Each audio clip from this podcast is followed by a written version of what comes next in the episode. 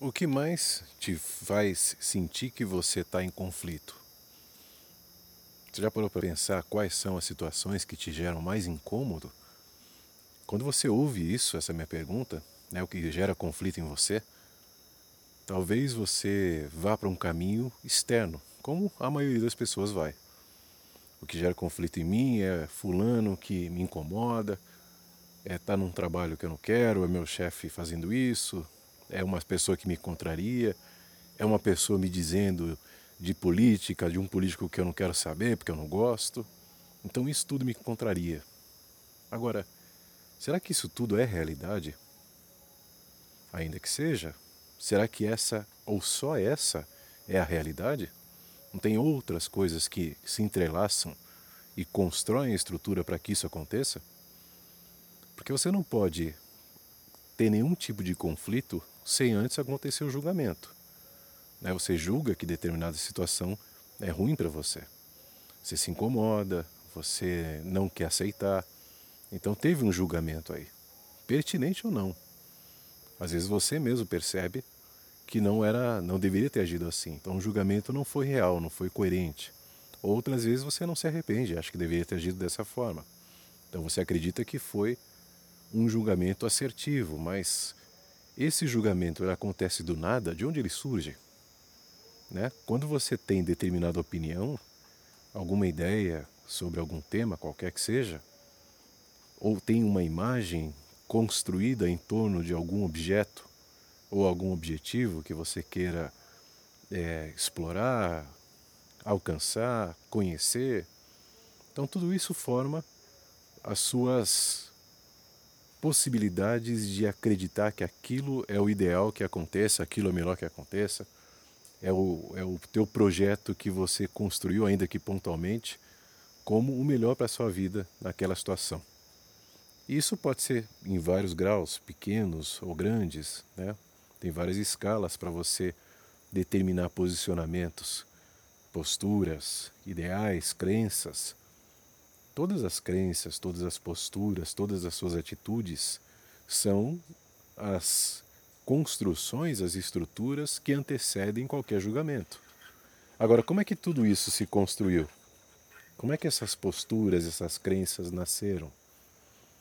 Schopenhauer tem uma frase, o filósofo alemão, que dizia o seguinte: a gente pode querer o que a gente quer, porque tudo que você quer tem uma série de relações antecessoras e construtoras desse entendimento. A sua educação, seus condicionamentos, suas experiências, as suas reações diante das experiências, suas sensações, seus entendimentos, até sua alimentação, está tudo ali se construindo, se relacionando para que você tenha determinada ideia sobre determinado assunto. A partir daí, cria-se um conceito. E é esse conceito que vai julgar e dizer que alguma coisa está incomodando. Mas se você retroceder, como a gente está fazendo, a gente percebe que o incômodo está em você. Portanto, o incômodo é parte de você. Não se relaciona com o outro se não tiver esse, essa estrutura que antecedeu a todo julgamento. Né? Foi você que construiu essa estrutura da forma que você achou melhor. Por isso você criou determinada opinião que projeta no outro um julgamento diante daquilo que ele fala. Mas então nem sempre o outro, ou talvez nem é quase nunca, esse outro tem a possibilidade de fazer causar algo em você que você antes não construiu por você mesmo, por você mesma. São as suas realidades que foram se estruturando que foram se emaranhando até criar um edifício de pensamentos, de conceitos, de ideias que julgam e reprovam. Agora, essas tuas ideias podem ser questionadas. Será que o teu pensamento tá, foi construído da forma certa? Qual foi o caminho que ele percorreu para que você pudesse fundamentar tuas ideias agora? Quais foram os condicionamentos, as educações, as variáveis que te causaram algum impacto para que você pensasse como pensa agora. Se todo pensamento é fruto da minha experiência, porque o meu pensamento é memória, eu não consigo pensar sem a minha própria memória, portanto, todo o meu pensamento só expressa as minhas experiências, eu posso acreditar que essas minhas experiências não tenham sido bem entendidas em determinado momento, não?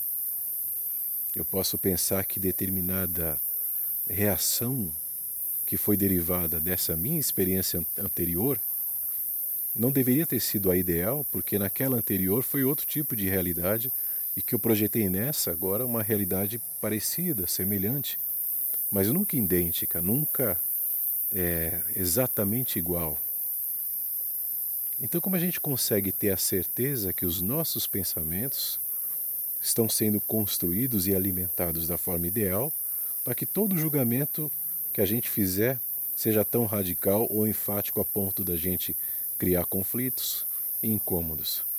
Será que a gente pode? Ou será que antes de criar qualquer conflito, qualquer incômodo, a gente deveria se questionar, entrar em todas as nossas estruturas, ou pelo menos algumas delas, para entender por que, que a gente foi por esse caminho. Será que esse caminho era o único? Será que esse caminho era o ideal? Ou esse caminho apenas me expressa? Pense nisso e a gente vai sempre conversando diante de novas, novos questionamentos, novas é, observações simples que a gente faz na vida, mas que servem para que a gente perceba antes do outro quem nós próprios somos. Fique bem.